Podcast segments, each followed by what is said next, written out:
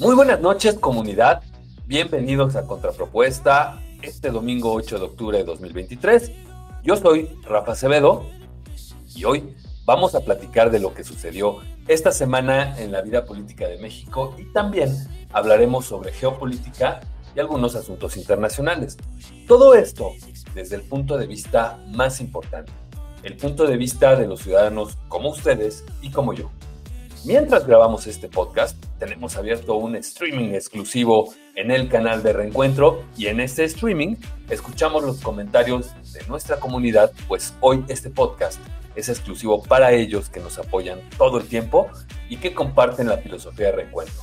Cuando acabemos de transmitir, abrimos los micros y nos ponemos a platicar entre nosotros sobre las notas de las que hablamos hoy. Contrapropuesta existe gracias a Reencuentro, nuestra iniciativa ciudadana plural, donde buscamos soluciones sin perder la ciudadanía, porque hoy más que nunca, hashtag tenemos que hablar y tenemos que hablar entre nosotros.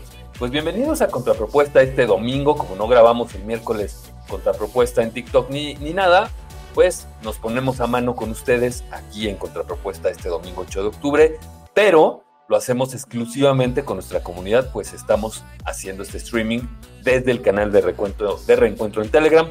Para quienes todavía no están, eh, suscríbanse al canal. La, liga está ahí en, la descripción del, podcast, en la descripción de cada capítulo. Y pues bueno, vámonos con los anuncios parroquiales de principio, porque quiero preguntarles cómo les fue de temblor el día de antier, más bien antier, cómo les fue de temblor, este, si tenían bolillo ahí guardado para comer o si no.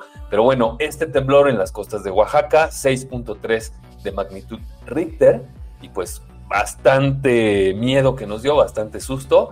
Eh, estábamos nosotros en un live muy bueno, muy muy bueno, cuando de repente se soltó el, temblor. Estábamos en el after del viernes y pues ahí corriendo, este, transmitimos esa parte donde estaba la alarma sísmica. Afortunadamente ninguna pérdida humana y ninguna pérdida material significativa. Y bueno, segundo anuncio parroquial.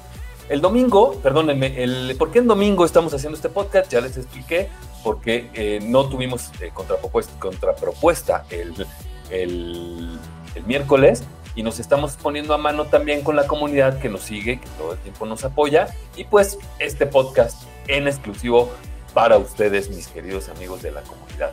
Siguiente anuncio parroquial, pues como ya saben muchos, como otros no, se los voy a platicar. El día eh, del día de ayer tuvimos una, una actividad en Neurona Ciudadana, limpiamos el parque, transmitimos en vivo y derivado de esta limpieza de parque, este, donde también los policías municipales nos ayudaron a limpiar, se quitaron el uniforme y se pusieron a darle como, como los buenos vecinos que son, como los buenos ciudadanos, y pues agradecerle a la policía municipal del municipio, por supuesto de Nezahualcóyotl, su apoyo y su, eh, su gran capacidad de compartir y de hacer Horas México.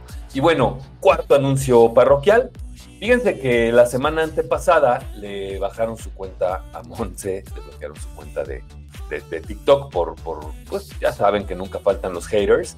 Y pues decidimos con un grupo de amigos, con parte del equipo de reencuentro, hacer un giveaway. Este giveaway va a lanzarse la siguiente semana, donde vamos a dar tres regalos. Y tres regalos que comprenden un montón, un montonal de regalos adentro. Entonces, estén muy pendientes, sigan. Ah, bueno, ¿en qué consiste este giveaway? Eh, consiste en Simón se llega a 2.000 seguidores de, el día del lanzamiento al día en que marquemos en la dinámica, pues entonces liberamos el giveaway y estaremos dando estos tres premios. Eh, están muy, muy cargaditos de cosas. Y estos premios se hicieron gracias justamente a nuestra comunidad de reencuentro, a nuestros amigos de TikTok. Y quiero decirles que esto se hizo sin que pensáramos en ideologías y sin, nada. Solamente se trata de ayudar a los amigos, de ayudar al equipo y pues estén muy pendientes. Sigan la cuenta de Monse para que lleguemos a 2000 seguidores en su cuenta nueva, que es arroba Monse Chávez 2 y sigan a Reencuentro porque es parte de la dinámica arroba Reencuentro MX. Entonces, pues dichos estos anuncios parroquiales, vámonos con la primera nota a la cual yo titulé Libre la culebra. Mario Aburto saldría libre en 2024. Para todos quienes vivimos los años 90, o sea, más o menos las personas de mi generación, el asesinato de Luis Donaldo Colosio el 23 de marzo de 1994 fue realmente impactante. Este magnicidio se considera el más grave en México desde 1928, cuando fue asesinado el presidente electo Álvaro Obregón, quien ya había presidido el país en el periodo de 1920 a 1924. Y pues como ya les dije, todos recordamos perfectamente bien esa tarde cuando de pronto Talina Fernández estaba reportándole a Jacobo, a Zabludowski el atentado sufrido por Luis Donaldo Colosio esa tarde en Lomas Taurinas.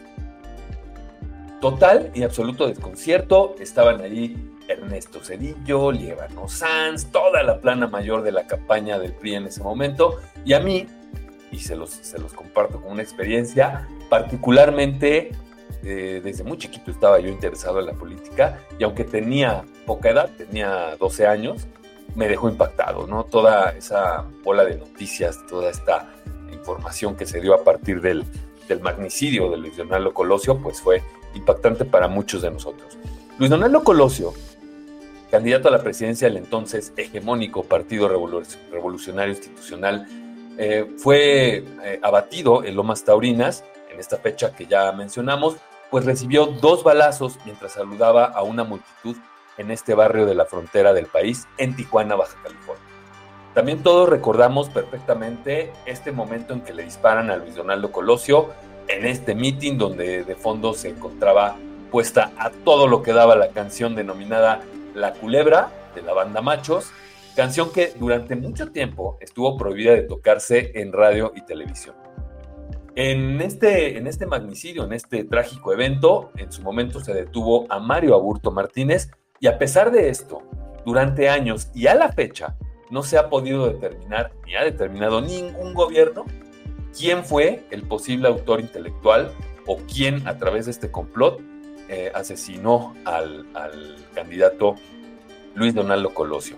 Hoy es el día en que, por supuesto, insisto, no se ha dado a conocer ni se ha eh, tenido indicios de quién pueda ser el autor intelectual o el autor, autor material real, porque recordemos que también por ahí hay una teoría de la conspiración que indica que hubo un segundo tirador.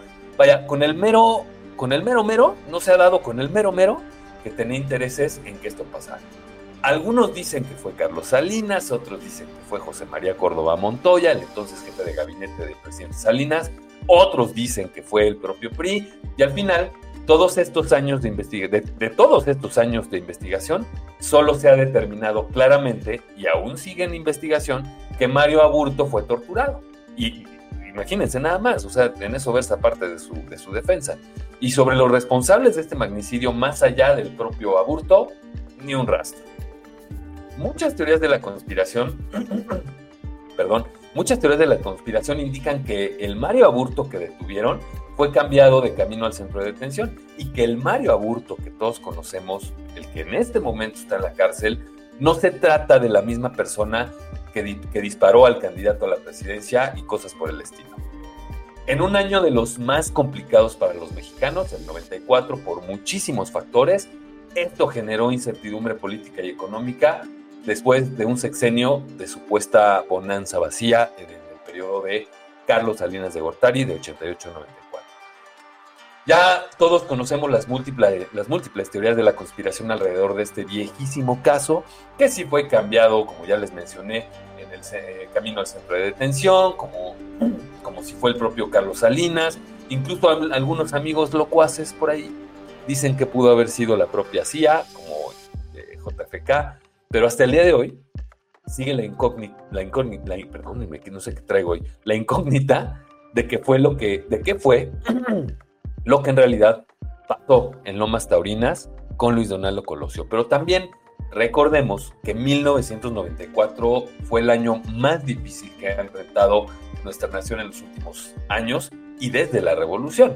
Está también el asesinato de Luis Macié, el propio asesinato de Colosio que estamos viendo, el levantamiento armado en San Cristóbal de las Casas, Chiapas, el error de diciembre y muchos otros que reflejaban todavía algunos tienen efecto, la delicada estabilidad política de nuestro país en ese año. Ya en el caso de la defensa de Mario Aburto, se presentó propia defensa, eh, presentó un amparo en contra de la sentencia, donde lo, lo condenaban a 45 años de cárcel, habiendo sido juzgado por el Código Penal Federal. Mario Aburto se declaró culpable al tiempo que fue juzgado con todo el peso de la indignación colectiva y el desasosiego social y poco sobre el propio peso de la ley.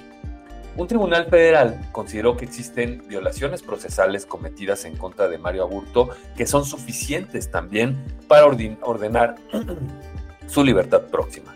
Entonces, ¿qué es lo que ordena este, este juzgado federal? Que se reponga la sentencia y que se le juzgue o que se emita una sentencia tomando en cuenta el Código Penal del estado de Baja California, eh, vigente al momento en que cometió este ilícito esta persona. Y pues bueno, resulta que el, el, Código Penal Federal tiene una pena de 45 años de cárcel. El Código Penal del estado de Baja California, donde se cometió el delito ese día, tiene una penalidad de 30 años. Por lo que Mario Aburto, eh, una vez que salga ya esta sentencia repuesta, podrá salir el año que entra, el 23 de marzo de 2024. Eh, eh, esto también se da porque pues, los jueces tienen que aplicar el principio pro persona. ¿Qué es esto? Es aplicar la ley, el código o la norma más favorable para el inculpado, que en este caso tuvo que haber sido, como ya mencioné, con el Código Penal de Baja California. Sin embargo, pues ya también vimos que se le aplicó el Código Penal Federal. Entonces, Mario Aburto Martínez podrá estar saliendo en el año que entra, el 23 de marzo de 2024. Y vamos a ver cómo le va. El Instituto Federal de, Defensoría Pública, organismo que representa legalmente a Mario Aburto, dijo que espera que en cuestión de días se dicte la nueva sentencia y quede en libertad para esta fecha que ya indicamos, el magnicida, el magnicida de Luis Donaldo Colosio. Para los que no creemos mucho en la Defensoría Pública de este país, pues aquí un botón de muestra de lo contrario y no cabe duda, por supuesto, que el que persevera alcanza. Recordemos también que en la mañanera del 20 de septiembre de este año, el presidente López Obrador hizo una declaración mandándole un mensaje a Carlos Salinas de Gortari, descartando que tenga planeado acusar al expresidente de torturar a Mario Aburto. Obviamente, este mensaje dice textual que no tiene nada de qué preocuparse del caso de Mario Aburto y Luis Donaldo Colosio. Sin embargo, Raimundo Riva, Palacio publicó una columna en esa fecha titulada La sorpresa de octubre, donde menciona que el gobierno de la Cuarta Transformación buscaría usar el caso Colosio y Mario Aburto con fines políticos para las elecciones de 2024. Y pues el magnánimo líder de esta nación le mandó un mensaje a su archienemigo Carlos Salinas, a.k.a. el innombrable, y le dice que no se preocupe, que no pasa nada, que no lo va a juzgar por torturar a Burto. Pero lo más curioso es la columna de, Mariano Riva Palacio que presagia la sorpresa de octubre, que es dejar salir a Mario Aburto con efecto de que esto influya de alguna manera en el ámbito electoral en favor de los planes del presidente. Y pues esta es la información sobre Mario Aburto. Este, vámonos con los comentarios de nuestra comunidad. Así es que, por favor, vayan levantando la mano para participar este, aquí mi querido Grillo que, está aquí, vamos a permitirle el habla. Mi querido Grillo, desmuteate, buenas noches, ¿cómo estás? A ver, espérenme, estoy teniendo aquí, espérenme un tantito. Ahí está, ya puedes hablar, mi querido Grillo. Mm, gracias, mi queridísimo licenciado Rafa. Ahí, este, bueno, hay que, quiero hacer punto rápido. El primer tribunal colegiado del segundo circuito con residencia en Toluca por votación unánime mediante sesión ordinaria pública precisamente establece uno de los criterios em, en cuanto a lo que es eh, cierto principio que es el indubio pro reo, eh, consagrado en el artículo 14 constitucional en su párrafo tercero, que precisamente establece que cuando persiste la duda debe de actuar en favor del, del procesado. Esto es el mérito que, eh, si bien es cierto, existieron bastantes reformas procesales y constitucionales aún después de que se inició el procedimiento en contra de Mario Aburto, debemos de recordar que existe un principio de convencionalidad consagrado en el artículo primero, párrafo primero de la Constitución General de la República, donde nos habla precisamente de cuáles son las condiciones procesales que más le convengan al, al, al procesado. En este caso, la red de, de, desahogo del juicio eh, que recae precisamente en el que lo manejan a través de un homicidio de cara, eh, bajo la legislación federal, cuando ni por territorio, ni por materia, ni por atribución correspondía, debió de haberse juzgado desde un principio por la legislación local, en la que justamente como pena máxima, obviamente tendría que cumplir con ciertos requisitos para tipificar los 30 años, para que sea agravado o doblemente agravado, este, alcanzar esta penalidad. De no ser así, pues incluso se, pues, se tendría que considerar que el, tiempo que ha pasado ya dentro de prisión sea la satisfacción de la pena privativa de libertad ya como completa y cumplida. Es cuanto. Muchísimas gracias, mi querido Grillo. Pues aquí tienen el comentario de Grillo que, muy, muy acertado nos, nos señala cuál fue la causa por la que se le otorga este, este amparo y por lo tanto esta reposición de sentencia a Mario Aburto Martínez. Y bueno, pues como no hay más manitas levantadas. NASA quiere participar, NASA quiere participar, pero como no podemos. Ah, muy bien. Muy bien. A ver, mi queridísima Pensando Fuerte, este. Adelante. Buenas noches. Buenas noches. Eh, mi participación va a ser absoluta y completamente eh, Para ser sincera, eh, como bien lo nombraste, el asesinato el de Colosio nos llevó a todos a un punto vulnerable en cuanto a emotividades políticas y sobre todo porque existía una perspectiva general de que Colosio sería el Mesías para para la política mexicana. Existe una perspectiva también de cierto eh, de cierta honradez de su parte. Y por supuesto había muchas situaciones involucradas en cuanto a en cuanto a tener eh, vertida en él cierto grado de esperanza, ¿por qué no decirlo? El, el hecho, el acto de no saber qué pasará con la resolución de este caso 20 años después más, nos trae un recuerdo muy amargo de lo que significa la justicia en el país. Y de, yo creo que sobre todo, eh, una expectativa, una muy baja expectativa de entonces, pues, ¿qué pasa con nosotros como ciudadanos? Eh, en qué ponemos o vertemos nuestras, nuestras mm, en qué ponemos nuestras manos en cuanto a materia de, de justicia y con eso me quedo. Muchísimas gracias, mi querida Pensando Fuerte. Pues vámonos, si no hay más comentarios, vámonos con la siguiente nota. Eh, Rafita, a mí me gustaría participar, lo que pasa es que aquí yo a quien le pido la palabra más que a ti. Este, no, eh, una de las cosas que yo creo que sí eh, pega en, el, ámbito, en el ámbito colectivo es qué va a suceder con, con, o sea, más bien, qué está sucediendo con el, con el sistema de justicia en México, ¿no? Hablan mucho las personas eh, pro 4T de una reforma al Poder Judicial, pero creo yo que desde ese lado se está viendo o se está utilizando las fallas del sistema judicial a manera de querer politizar las cosas. Entonces debemos de tener una muy, una muy buena justa medida, un punto medio, donde digamos que realmente es cierto, o sea, porque sí, el sistema judicial necesita una reforma, pero ¿qué de lo que nos dicen que necesita es cierto? Porque ahorita podríamos estar hablando de un caso de no, se puede ir hasta el, se está quedando impune un asesinato porque están dejando libre al culpable material cuando ni siquiera pueden probar que realmente es el culpable. por eso va a ser la reposición, van a tener que hacer una revisión. Entonces, eh, ¿qué tanto estamos informados los mexicanos de lo que pasa en nuestro sistema judicial? ¿De qué tanto depende del, sistema judicial y no del, Ejecutivo con las fiscalías? de cómo se, aplica en un estado, en otro, de aprender muy bien cómo está conformado nuestro sistema judicial, porque si no vamos a seguir teniendo opiniones sesgadas solamente a lo que nos dice otro, y ese otro quiere manipular nuestra opinión. Pues vámonos a la que sigue, a la que yo titulé Limpieza al pasillo 4. El PRI expulsa a Claudia Ruiz Macié y a Miguel Ángel Osorio Chong, entre otros.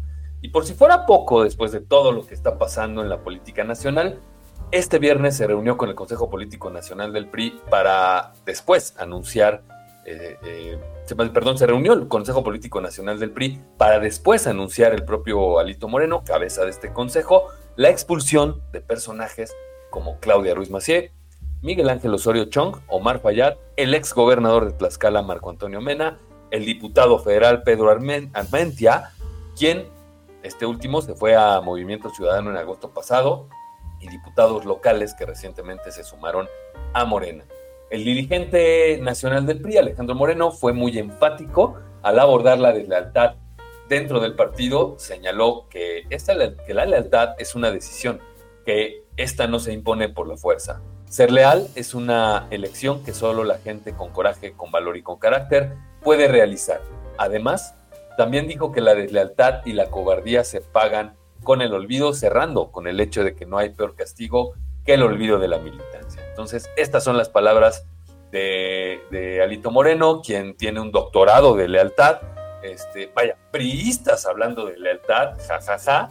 Este, Alito, Alito Moreno hablando de lealtad cuando su partido, ¿no?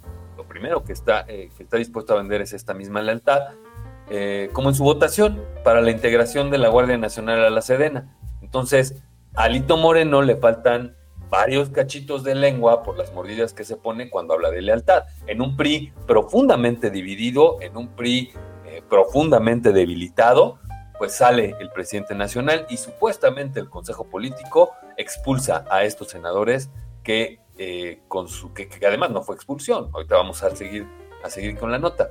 Y pues evidentemente, eh, les comentaba Osorio Chong, Ruiz Mació y Fayad Meneses, no se quedaron callados y en diversas redes sociales y entrevistas señalaron a Alejandro Moreno como corrupto. Osorio Chong escribió en su cuenta de ex, antes Twitter, que para que lo expulsaran del PRI, primero debía permanecer eh, en dicho instituto político al cual había renunciado meses atrás. Y sí, recordemos que en episodios pasados de Contrapropuesta, por ahí de julio más o menos, sobre, eh, hablamos sobre la salida de estos senadores y cómo quedaban las posiciones en el Senado. El PRI ya es la cuarta fuerza en el Senado, por abajo de Movimiento Ciudadano, y por supuesto el PRD ni figura. Y pues así las cosas, con el revolucionario institucional, por ahora de Alito Moreno y de los que acaban de correr. Asimismo, Claudia Ruiz reiteró en una entrevista que ella había renunciado el pasado 4 de julio de manera paralela a sus compañeros y por lo tanto no se le podía aplicar una expulsión. Y dijo esto, yo renuncié voluntariamente. Nunca, que yo recuerde en la historia del PRI, el Consejo Político Nacional, que no tiene facultades para ello, ha expulsado militantes. Y pues dicen por ahí también en Radio Pasillo, y más bien dicen en Radio Pasillo, que a la senadora Claudia Ruiz Macié se le ha visto muy cercana a la bancada de Movimiento Ciudadano, a la cual no descarta, no descarta unirse.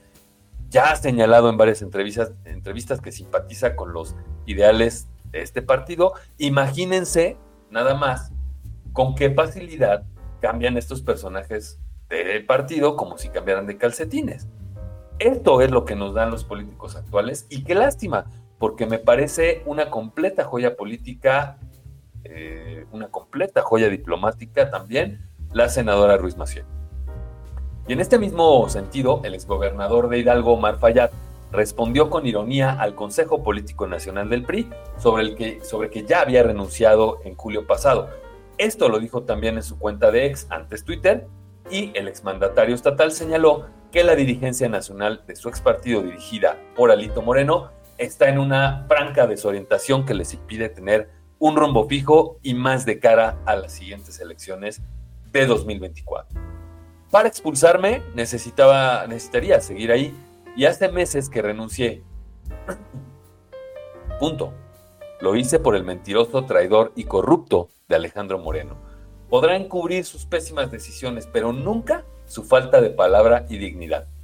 Y pues estas fueron las líneas de Miguel Ángel Osorio Chong en ex de Twitter.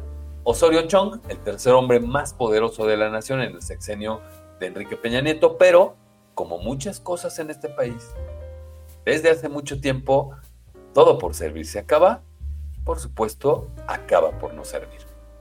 El poco mencionado, pero jamás olvidado, ex gobernador del Estado de México, Erubiel Ávila, ya no milita tampoco en las filas del revolucionario institucional. Resulta muy limitante en términos de negociación para el PRI la salida de estos senadores, como ya mencionamos. Quién sabe cuál sea la idea de Alito Moreno para salir deliberadamente y mencionar una vez ya renunciados estos personajes en julio, hoy en octubre eh, reúne al Consejo Político Nacional de, este partido a correr, entre comillas, a los que ya habían renunciado. Si esto hubiera sido un pleito laboral, en materia laboral, el PRI hubiera sido el patrón más estúpido de México. Entonces, imagínense nada más esto. Así es que es una nota muy corta, solo para que veamos cómo brincan como chapulines en esta época electoral los políticos, tanto de Morena como de otros partidos. Hay un intercambio de fichas, hay un intercambio de posiciones y pues cada quien se va con el que más le convenga. En este caso, Claudia Ruiz Macié está coqueteando con Movimiento Ciudadano, una política mexicana de muchos años que se inició, por supuesto, en el PRI, sobrina de Carlos Salinas de Gortari, hija de, José Francisco Ruiz Macié, asesinado en el 94, como mencionamos en la nota anterior, pero pues totalmente frustrada, triste, eh, decepcionada del Partido Revolucionario Institucional, el partido de Alito Moreno, y pues se lleva ahí a, Miguel Ángel Osorio Chong, se lleva también a Omar Fayad, a Erubiel Ávila, que Erubiel ya nada más estaba ahí con el último título que le quedaba, pues yo creo que ya se va a dedicar a la vida privada con todos los millones que se llevó del Estado de México. Así es que levanten la mano comunidad para eh, los comentarios. Acuérdense que tenemos un minuto por comentario Así es que arriba las manos, ya se la sabe. Sí. Ah, ok, vengan hasta adelante. ¿Qué, qué cosas de la vida, ¿no? queriendo recuperar, queriendo recuperar la confianza de la ciudadanía, queriendo recuperar la, la, posición de la oposición, queriendo posicionarse también dentro de la política como los seres valiosos que son, apoyando una Xochitl Galvez, pero al mismo tiempo simulando que corren a sus propios personajes. En, es ridículo, de verdad es risorio cómo el PRI se ha manejado estos últimos años. Pero Alito Moreno, Alito Moreno, hablando de lealtad, es la cereza del pastel para este ridículo acto de simulación. Otro acto de simulación que no le ayuda en absoluto a la oposición, pero sobre todo que deja mal parada a su propia candidata en tiempos críticos para que tenga credibilidad. Y con eso me quedo. Muchas gracias, mi querida NASA. Pues es que, pues es que, ¿qué podemos esperar en estos tiempos? Y ahorita se están moviendo todas las fichas para poderle dar frente a Morena. Si no, se quedan solos, pero las decisiones que están tomando cuando dejan un Senado en tiempos de, reformas, porque está acelerando la, la, velocidad en las reformas el presidente López Obrador, y al final, ¿qué pasa? Se bajan los, los priistas del Senado, queda reducida la bancada del PRI en el mismo, y pues ahora son la cuarta fuerza dentro del propio Senado. En tercer lugar, ¿quién creen que está? Movimiento Ciudadano. Entonces, no está tan mal pensado el movimiento de Claudia de Claudia Ruiz Mació al irse a Movimiento Ciudadano, lo cual la convertiría muy cercanamente a la segunda posición, en la segunda posición, pero muy cercanamente al PAN, es decir, sería en el tercero, pero ya si alguien más se cambia a Movimiento Ciudadano en el Senado, pues imagínense, se convertiría en la segunda fuerza dentro del mismo. Eh, soy la oscuridad, Miguelón, adelante. Hola, buenas noches a todos. Este, eh, estas maniobras y estas volteretas que están dando en el PRI, eh, obviamente no son un buen augurio, ¿no? Eh, ya tenemos el antecedente de, primero pues de que Alito Moreno ha sido el, foco de atención eh, durante los últimos años en cuestión a que es el que tienen agarrado de alguna parte de su cuerpo ¿ah? para dirigir todas las lo que son los movimientos de, votos y, y, de y de manejos ¿no? en las diferentes cámaras entonces ahorita este, este posicionamiento de parte del PRI, decir, es que vamos a expulsar a quienes ya no estaban dentro del partido, nada más como para querer levantar el ánimo de sus filas, se me hace como patadas de ahogado y literalmente yo veo eh, día con día a un, a un partido más y más y más debilitado y, que lamentablemente va a ser el causante de que, de que pasen muchas cosas que no queremos que pasen eh, durante este 2024, eh, ¿no? Esperemos que todo tome un rumbo en base a que la ciudadanía, la gente haga, haga el trabajo que tiene que hacer, ¿no? Que, se, que salga a la, calle a, a, manifestar esta inconformidad con eh, todos los partidos políticos, no nada más con uno, con todos, y que al llegar el momento de las votaciones, ese, ese número que se ha quedado en sus casas participen, no para ganar una presidencia, porque realmente no se necesita, teniendo el poder en las cámaras, que eso es lo más importante ahorita, ¿no? En fin, eso es todo. Muchas gracias, Miguelo. Pues sí, un PRI cada vez más debilitado, pero bien que se lo merece, porque siguen haciendo cosas en contra de la ciudadanía, siguen cerrando los espacios, siguen cerrando las puertas, y evidentemente, pues los ciudadanos nomás nos quedamos como los chinitos, ¿no? Nomás milando, pero pues siguen designando a sus propios candidatos, siguen brincándose la participación, la verdadera participación ciudadana, disfrazándola de puras este, votaciones en una firma de una plataforma que no funcionaba bien entonces, eh, una candidata que del frente de una alianza, esta candidata brincando atrás de un arbusto y diciendo, pues aquí soy yo, Xochitl Galvez, y pues háganme presidenta, y ahí van. Entonces, pues sí, complicado el panorama para el revolucionario institucional, pero además, ¿cuál es el punto de Alito Moreno de salir cuando ya estaban este, renunciados, salir y decir, no, no, no, no renuncias, yo te corro en el Consejo Político, ¿no? Entonces, pues, yo creo que más bien eran como patadas de ahogado de, del presidente del PRI. Y pues vamos a seguir porque esto va a dar mucho y mucho y mucho más de qué hablar. Así es que, pues, em, al no haber más comentarios, vámonos con la siguiente nota. Este, el grupo de WhatsApp. Eh, sí, a ver, dice la productora que grupo de WhatsApp. Perdóname, perdóname, Monse. Es que saben que, como es un formato nuevo, ando totalmente desencanchado. Así es que, Mon, adelante, por favor. Bueno, eh, mira, estamos viendo el acto de necedad más grande. A ver, vamos a dejar algo claro. Que ahorita esté de moda la ciudadanía no tiene nada que ver con que los partidos hagan ciudadanía. Hay que dejar también de pensar en que los partidos políticos le tienen que dar esa, esa eh, preponderancia o esa importancia a los ciudadanos, ya que son creados como elementos para elegir sus propios candidatos, para poner sus propuestas y los ciudadanos son quienes deciden. Que los ciudadanos tengan que involucrarse más y buscar acercarse a los puestos de gobierno y, tratar de, de, ser ellos quienes ejerzan esos puestos de gobierno, claro, ¿no? Y en eso yo estoy completamente de acuerdo. ¿Qué pasa aquí? Alito Moreno se ha encargado de hundir, o sea, vaya, si el PRI estaba enterrado, Alito se enteró de que lo enterraran boca abajo. Para que cuando escarbara se fuera más para abajo. ¿Por qué? Porque al final de cuentas, hace más de un año que yo dije en la plataforma, en TikTok, Alito Moreno debe renunciar al PRI. Claro. O sea, no, no puedo yo generalizar y decir es que todos los priistas son. No, no, porque acabamos de pasar una nota donde estábamos hablando de un priista que para todos era un modelo y que, lo queríamos de presidente y lo mataron. Entonces, creo yo hay que voltear a ver justo este acto de escarnio público que quiere hacer Alito Moreno, dando patadas de ahogado y siendo la necedad con patas. Porque, eh, eh, ¿en qué sentido en la percepción de las personas va a cambiar el hecho de la historia? O sea, salieron a decir Osorio Chong y Claudia Ruiz Macié que se iban del PRI. Es ilógico. O sea, realmente es como esquizofrénico. ¿Se te borró la memoria? Porque eso no cambia la percepción de la gente. Entonces, lo que tenemos que voltear a ver es que no debería haber ya este tipo de partidos obsoletos en México, porque lo único que está demostrando Alito Moreno es que el PRI es obsoleto para México. ¿Tú, crees que, el PRI es, es, obsoleto ya para México? O sea, ¿el PRI como institución ya es obsoleto o en general los partidos son obsoletos? ¿O el PRI por qué? ¿Qué debería hacer el PRI para, para, para cambiar este Monse?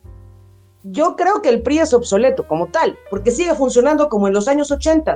Si lo que queremos es quitar a un partido que esté emulando ese mismo poderío, ahora en el 2023, que es Morena, obviamente el PRI está obsoleto.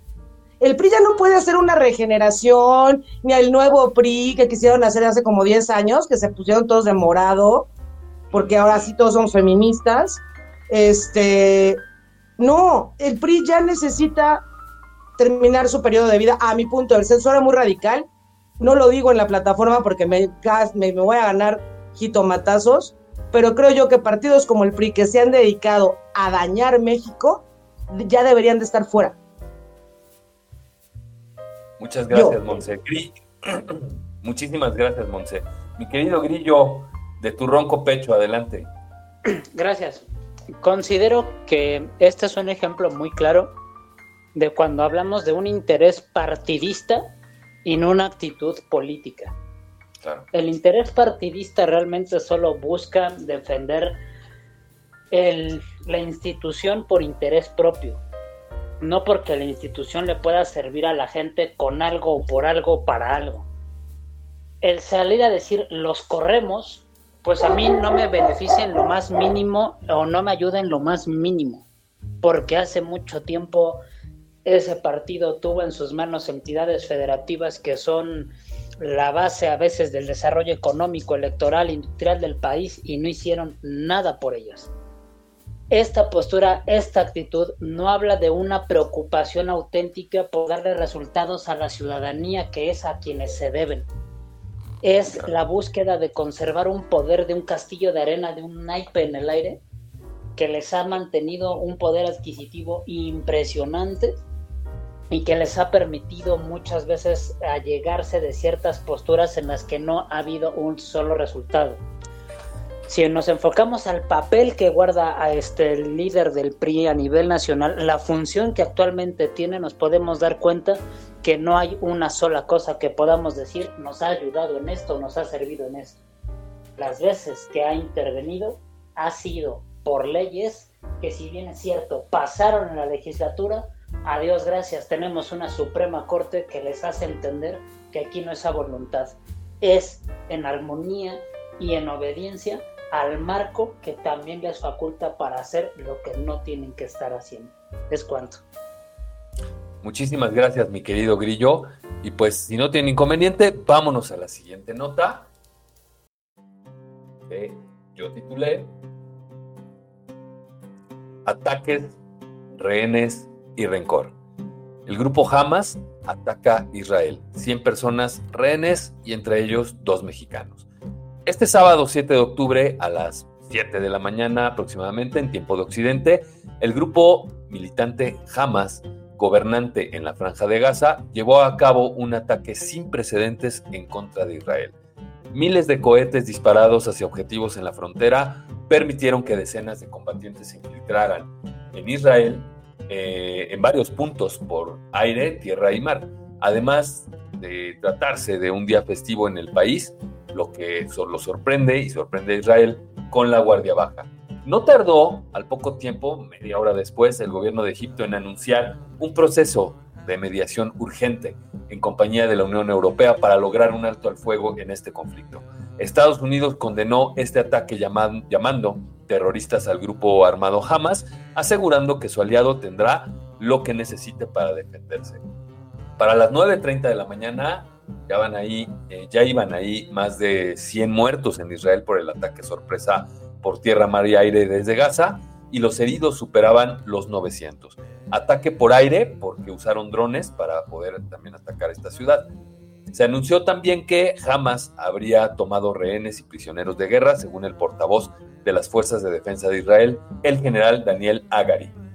Y por supuesto, no tardaron los intercambios de declaraciones entre gobiernos, los movimientos de piezas y el gobierno de Israel ordena cortar el suministro de eléctrico de Gaza tras los ataques del grupo armado Hamas.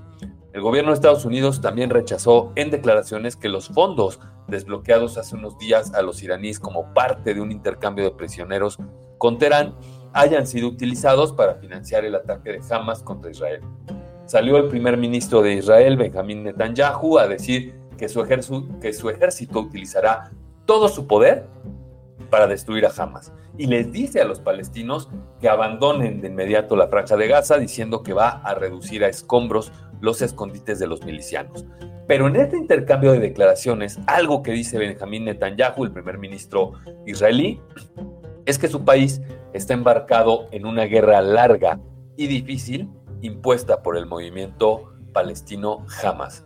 Recordemos que en Israel es muy probable que haya mexicanos, porque hay muchos mexicanos que van y visitan este, este país, y evidentemente la Cancillería a eso de las 4 de la tarde ofreció protección consular a nuestros connacionales que estaban en Israel e invita a la comunidad mexicana a registrarse en el sistema consular para mantener sus datos actualizados ante cualquier eventualidad. Y pues un dato curioso, Bruno Mars tenía programado un, concierto en Tel Aviv que por supuesto se mantiene cancelado. A las 8 de la noche de este sábado sale la gobernadora de Campeche, Laida Sansores, y comenta que hay 21 personas eh, de su estado, oriundas de Campeche, en Israel. Eh, quienes estaban realizando un viaje a Tierra Santa. Y pues gravísima la situación, eh, esta cuestión. Eh, pasó esto a las 10 de la noche del propio sábado. El portavoz del grupo Hamas, Ghazi Ahmad, le dijo a la BBC que Irán dio su apoyo al grupo terrorista palestino para lanzar este ataque sorpresa en los frentes de Israel el sábado. esto difundido por medios de Israel, pero me parece que tendríamos que tener un poco más de información para verificar este, esta adjudicación de los ataques eh, al grupo Hamas, aunque ya es más que lógico saber que sí fueron ellos. A las 11 de la noche de este sábado, las tropas israelíes ya habían recuperado el control de 29 lugares de Israel que fueron tomados por Hamas. Pero esto no redujo los combates en contra de los milicianos de este, de, de este grupo y pues todavía anunciaron que les faltaban para esta hora ocho puntos más a recuperar. El secretario de Estado, Anthony Blinken, hoy por la mañana anunció que están trabajando horas extras para verificar informes que tenían en ese momento sobre estadounidenses desaparecidos y o muertos tras el ataque de Hamas, donde más de 600 personas han resultado muertas hasta esta hora. Eh, ya van eh, un poquito, una cifra cerca de los, de los 900 y aguas, porque como ya saben, eh, como ya saben, ya sabemos todos cómo se pone Estados Unidos cuando se involucra a sus ciudadanos en este tipo de, atentados o de, acciones, ya sea muertos, ya sea secuestrados o cosas así. Y no lo digo por las películas de, acción de Bruce Willis o Van Damme todas esas, lo digo porque Irán ya era una piedrita en el zapato que le urge sacarse al mundo libre. Eh, y como sabemos, en todas las guerras hay intercambios de, discursos y declaraciones, hay eh, retórica, y pues el presidente de Irán, Ibrahim Raisi, apoyó este domingo la legítima defensa del pueblo palestino eh, frente a los ataques de Hamas, de Hamas, según él, y acusó a Israel de poner en peligro la seguridad regional por su opresión hacia Palestina con su régimen sionista y sus promotores son responsables de poner en riesgo la seguridad nacional y deben rendir cuentas. Eh, así lo asegura el mandatario quien apuntó la opresión y la injusticia en la que vive el pueblo palestino. Fuertes declaraciones porque Israel y los aliados de Israel, que también Israel es prácticamente parte de la OTAN, también se van a aventar al ruedo, pero por varias cosas. Digo, no soy experto, pero según yo, Irán tiene un programa nuclear, hasta donde yo me quedé, y tiene armas biológicas, está apoyado por Corea del Norte y los países árabes, eh, evidentemente habrá quien brinque por ellos.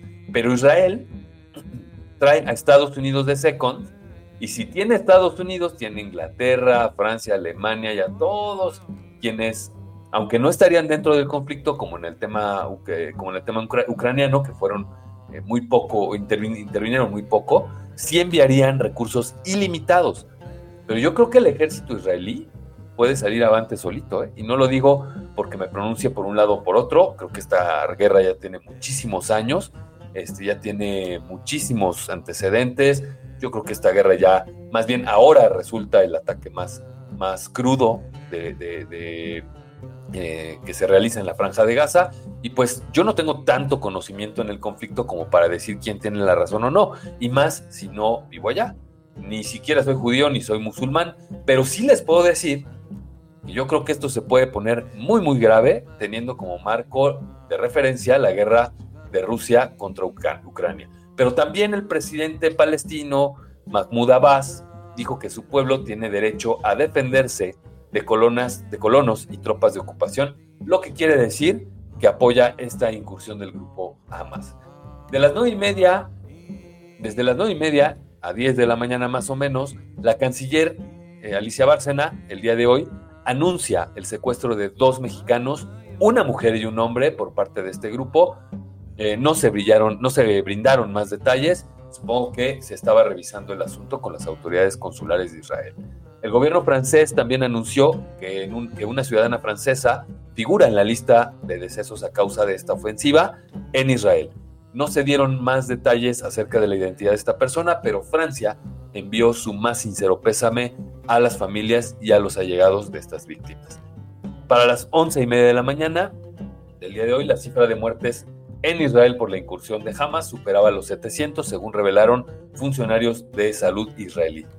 Mientras que, mi, vean nada más qué, fuerte está esto, el ministro de Seguridad Nacional de Israel, Tamar Ben, ben Biir, emitió hoy una orden de emergencia a la División de Licencias de, de, Armas de Fuego para facilitar que un mayor número posible de ciudadanos israelíes puedan armarse en plena guerra con Hamas grave la situación y ahora hay que armar al pueblo y sabemos que el pueblo de Israel sabe cómo usar esas armas porque también sabe hacerlas. Hasta hace un rato se rumoraba que se había identificado a la mexicana secuestrada como Ilana Gritzewski, quien habría sido capturada en Kibbutz Nir Oz, al lado de su esposo. Esta es una zona que está más o menos a 3 kilómetros de la franja de Gaza. La Secretaría de Relaciones Exteriores, para, para el momento en que estábamos haciendo esta nota, no había confirmado las identidades de los mexicanos secuestrados. Y de una vez anticipo, como mexicanos, sería una estupidez pronunciarnos sobre quién tiene razón en este conflicto o justificar actos de un lado o del otro. Uno, porque no nos corresponde. Dos, porque hay un alto número de mexicanos judíos con raíces étnicas y familiares en Israel, como también hay un número menor quizás de musulmanes y de mexicanos musulmanes a quienes también debemos respetar. Además, este conflicto ni nos corresponde. Solo estemos pendientes porque se puede convertir en algo muy muy feo y veamos bien que hay dos mexicanos involucrados que requieren ser rescatados, así que esperemos que pronto vuelvan sanos y salvos a su casa. Para este momento, Israel ya le declaró la guerra al grupo armado Hamas. Analistas y especialistas afirman que esta escalada de violencia no tiene precedentes a pesar de que esta guerra ya tiene muchísimos años. Y pues así los temas de esta zona del mundo hoy. Esta, eh, insisto, no es una nueva guerra, es una guerra que prácticamente ha sido permanente desde la creación del Estado palestino en la franja de Gaza en los años 70. Y pues vámonos con los comentarios, mi querido Grillo, este, que tiene mucho conocimiento acerca de, este tema. Eh, pues adelante, mi querido Grillo. Shalom, Shema Israel, em, Harahim, Como judío mexicano, sí tenemos que reconocer que es una situación nada novedosa. Tampoco es algo que nos tome como sorpresa, pero sí hay que aclarar ciertos puntos para todos aquellos que dicen que, Israel es la víctima. No, la neta no es la víctima.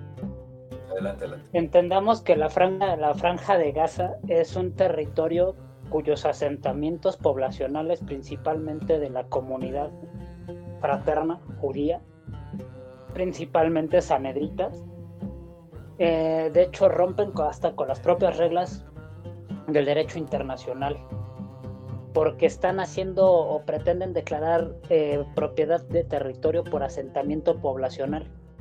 Cuando realmente ese territorio por demografía o incluso por delimitación geográfica le corresponde a Palestina. El único detalle que se está perdiendo de vista es que es una salida al mar, evidentemente altamente comercial. Eso por un lado. Por el otro, eh, la primera alerta de ataque aéreo se dio a las seis y media de la mañana de Shabbat, lo que para muchos ustedes saben que el Shabbat para nosotros es nuestro día santo, es el día en el que evidentemente tenemos que declarar reposo, este, o estamos ya bajo reposo.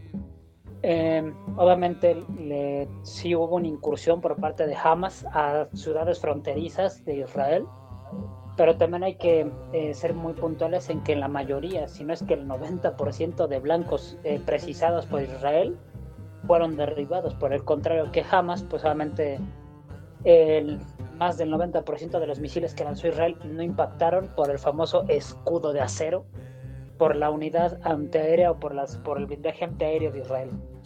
Eh, cuando refieren al, régimen sionista, se refieren precisamente a que Benjamín Netanyahu ha aplicado demasiadas políticas en pro de las comunidades judías, pese a que hay ciudades, principalmente como Jerusalén, que tenemos el Jerusalén moderno, si lo quieren ver así, que está más allegado a Tel Aviv, y el Jerusalén antiguo, que es en donde la famosa Tierra Santa, en donde hay asentamientos musulmanes, cristianos, judíos, en donde curiosamente la mayoría de los impuestos o la mayoría de los recursos son invertidos a comunidades judías marcos judiciales que son favorecientes a la comunidad judía y se los dice un, un sanedrita. Entonces, realmente eh, todos esos fenómenos, tanto sociales como culturales, como políticos, como económicos, evidentemente están detonando una situación que no sé por qué hoy les impacta. Porque esa guerra lleva años y no es la primera vez. Se encrudeció cuando el presidente Donald Trump eh, le degenera o le reconoce a Israel como un Estado independiente, que es cuando se desató peor esto, porque él declaró y le concedió derechos a Israel que no le corresponden declararlos a Estados Unidos. Le corresponden a los países lucrados como Egipto, como Palestina, como Líbano, como Israel, quienes se tienen que poner de acuerdo porque son límites territoriales.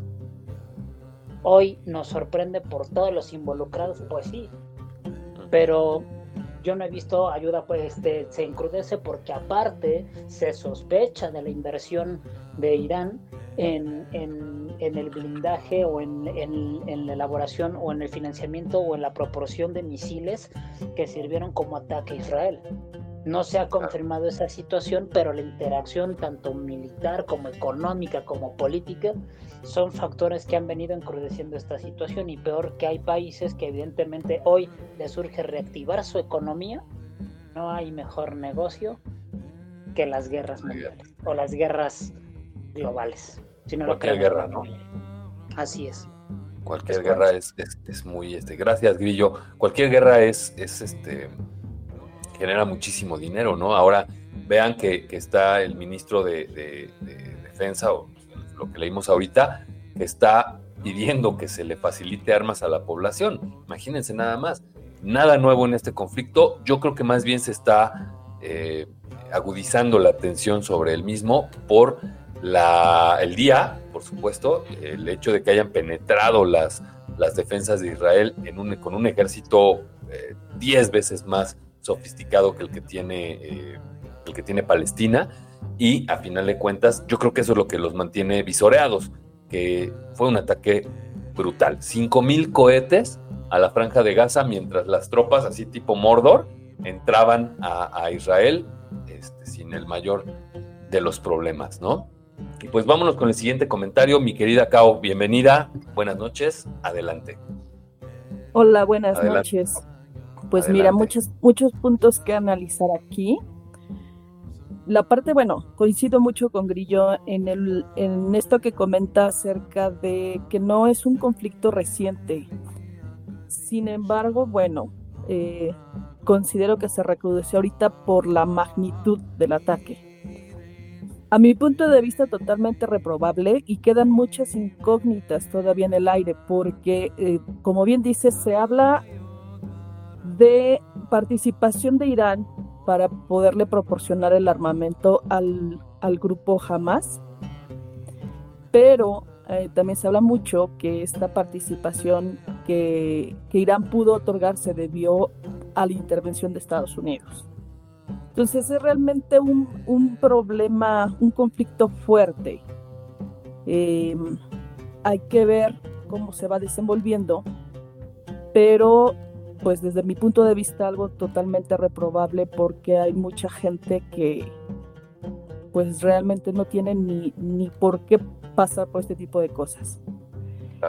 Entonces, bueno, eh, las posturas o las diferentes posturas de, diferentes países ya puede declararlos eh, como actos de terrorismo.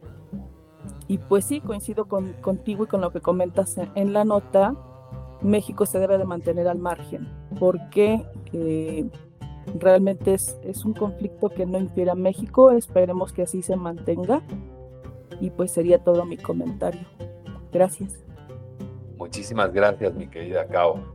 Eh, vamos con Mike, soy la oscuridad. Bienvenido, amigo. Otra vez, gracias.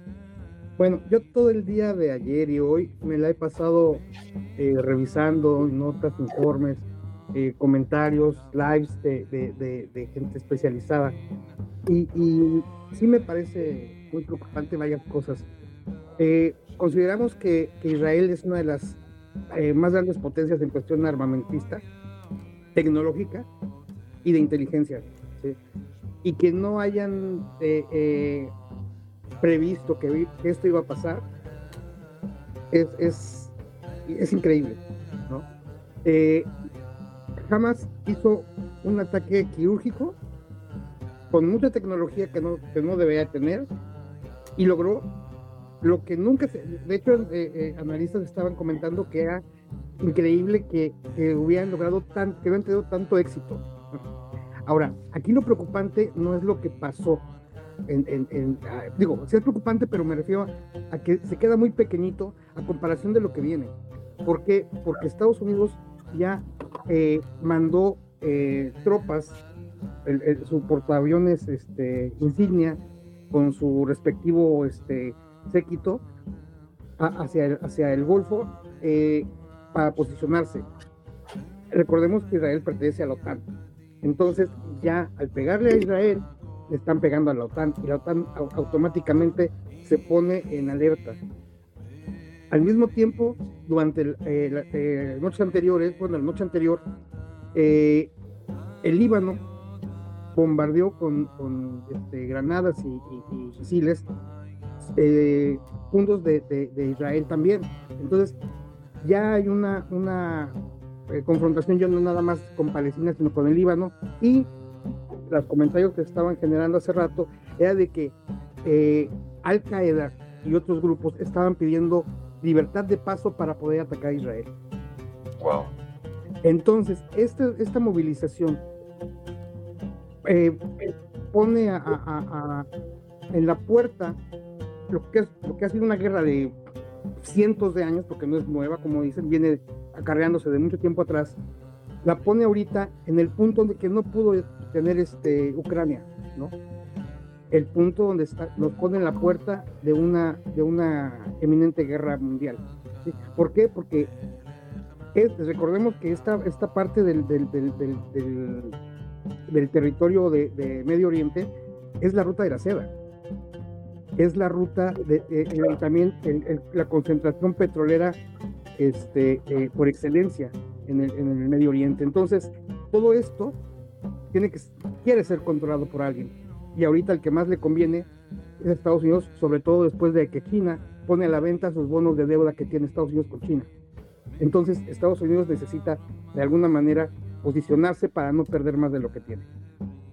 Aquí lo preocupante obviamente es que podamos entrar en un conflicto, que, bueno, ya se entró en un conflicto que, que va a impactar en varios países y que va a generar una inestabilidad en los precios del petróleo, nuevamente en los precios de las divisas y en la seguridad a nivel mundial. Eso es lo que, lo que tenemos que observar y a ver hasta dónde nos lleva. Lástima por la gente, ojalá la gente que está en, Israel, en Palestina, en todo el, Medio Oriente, eh, sufran lo menor el menor daño posible y que nosotros podamos tener la cabeza para entender todo lo que está pasando, porque son muchas cosas. Está Rusia, Ucrania, este, eh, Israel eh, eh, este, con todos los países del Medio Oriente, hay conflictos en, en África, con, este, con, con Inglaterra con, y con Francia, entonces todo está caliente. En fin, es todo. Muchas gracias, mi querido Miguelón. Eh, NASA. Bueno, es un conflicto bien complicado de entender. Tendríamos que remontarnos casi casi a la Biblia misma, ¿no? Pero me quedo pensando, hey, gracias ONU, hiciste un excelente trabajo durante más de 60 años. Muchas gracias, no sirvió para nada y seguimos en este punto. Mi participación va a ser muy breve porque esperando que las familias, tanto palestinas como israelíes, estén bien. Sabemos que no están atacando campos militares, están atacando ciudades y civiles. Eh, también espero que los ciudadanos mexicanos que se encuentran allá se encuentren bien, regresen a salvo y que estos dos ciudadanos que se encuentran eh, pues tomados, ¿no? Puedan ser recuperados, que México, a través de sus embajadas, tenga unas negociaciones sanas, que sabemos que no las, vamos, no las van a llevar ellos, las van a llevar seguramente los israelíes o los estadounidenses. Pero sobre todo que nuestro señor presidente, por favor, no se le ocurra decir alguna tontería que termine en un conflicto internacional. Porque eso, es imposible. Bueno, ya sabemos, pero pero tengo la esperanza de que nuestros conciudadanos puedan regresar y regresen a salvo sin que esto se vuelva la conversación mañanera insensible a la que estamos acostumbrados, eh, sino que pues existe la cautela, ¿no? Una cautela necesaria. Hay dos vidas de los ciudadanos y muchas otras que están de por medio y no podemos jugar con eso. Me quedo hasta ahí. Muchas gracias, mi querida Nasa. Pues estas son las noticias de hoy en Contrapropuesta. Este, con esto terminamos el capítulo 19, el episodio 19 de hoy. Síganme en mis redes, las cuales son en TikTok, arroba RAcebedom, en ex, antes Twitter, arroba RAcebedom también. Eh, ya estaré por ahí, casi no lo uso, pero ya estaré por ahí escribiendo algunas cosas. En Instagram, Acevedo M82. Y sigan a nuestra productora, arroba Monse Chávez 2. Acuérdense del giveaway que tenemos por ahí. Muchos premios muy buenos. Van a ver. ¿Perdón? Arroba Monse Chávez G2. Ah, perdón. Arroba Monse Chávez G2. Y también, porque es parte de la dinámica, sigan a Reencuentro, arroba Reencuentro MX. Y pues, si no tienen otra cosa y si no disponen de algo más, quiero agradecerle a nuestra comunidad haber estado hoy con nosotros tan presente en la, en la grabación del episodio 19 de este podcast. Yo soy Rafa Acevedo. Cuídense mucho, cierren la puerta, vean las noticias. Bye.